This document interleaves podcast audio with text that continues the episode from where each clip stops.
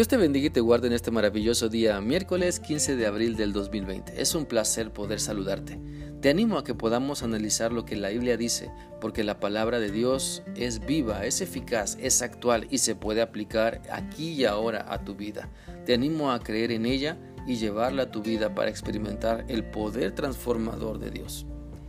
Así que pensando en esto, Vamos a leer en la primera carta a los tesalonicenses capítulo 5 los versículos del 25 al 28, los cuales dicen así. Hermanos, oren también por nosotros, saluden a todos los hermanos con un beso santo. Les encargo delante del Señor que lean esta carta a todos los hermanos, que la gracia de nuestro Señor Jesucristo sea con ustedes. A través de estos versículos Dios quiere animarnos a que hagamos lo que sabemos que es bueno, lo que sabemos que es su voluntad.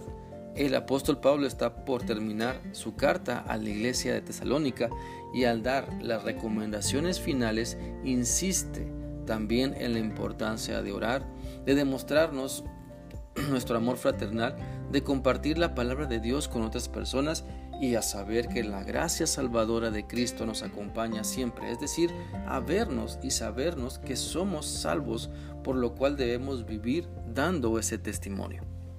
Por lo tanto, si sabemos lo que es bueno, oremos unos por otros. Si sabemos de las necesidades de otras personas, oremos por ellos porque la oración nos hace escuchar la voluntad de Dios, nos conecta con su amor y entonces lo podemos transmitir al humillarnos ante la presencia de nuestro Redentor.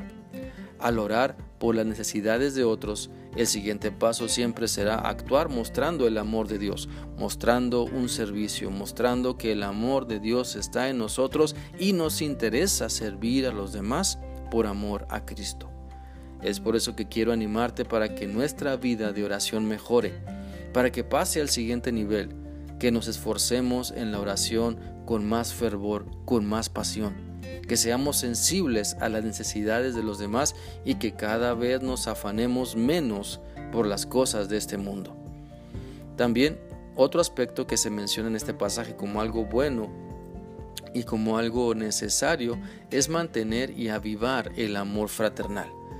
Pues así como Cristo nos ha amado, así también debemos amarnos entre nosotros como hermanos de la fe. Hay muchas maneras de mostrar el amor de Dios. Nuestro saludo solo es uno de ellos. Así que pongamos interés genuino en nuestra familia de la fe. Hoy podemos hacer algo por demostrarles nuestro amor.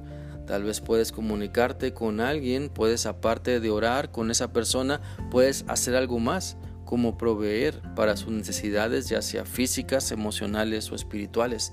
Hoy más que nunca hay muchas personas necesitadas, pero del amor de Dios. Así que aprovechemos las oportunidades que Dios nos da para dejarles ver a las personas que estamos ahí para servirles, para apoyarles, para ayudarles, para que nuestro amor fraternal se demuestre con acciones que nos bendicen a todos.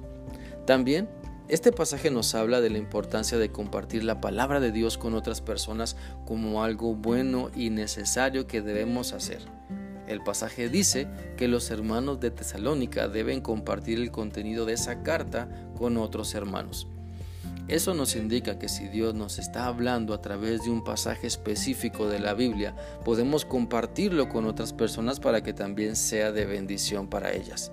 Lo que Dios nos dice en su palabra lo deben de saber todos para que sean transformados por su poder, para que sean confrontados con su vano estilo de vida y quieran entonces convertirse de sus malos caminos para ahora seguir a Cristo como el único camino al Padre. Así que te animo a reflexionar, es qué tanto empeño estás poniendo en tu vida de oración. Seguro que puede mejorar. ¿Qué tanto empeño estás poniendo en demostrar el amor de Dios hacia los demás? Pues seguro puede mejorar. ¿Qué tanto empeño estás poniendo en compartir lo que Dios te dice con los demás? Seguro que puedes poner aún más empeño en ello. Pues la gracia de Cristo te acompaña siempre, su gracia salvadora te ha cambiado y te sigue transformando. Y así como tú lo has experimentado, muchas personas pueden experimentar también el amor de Dios, la salvación, el cambio de vida si te decides a compartir lo bueno que sabes hacer.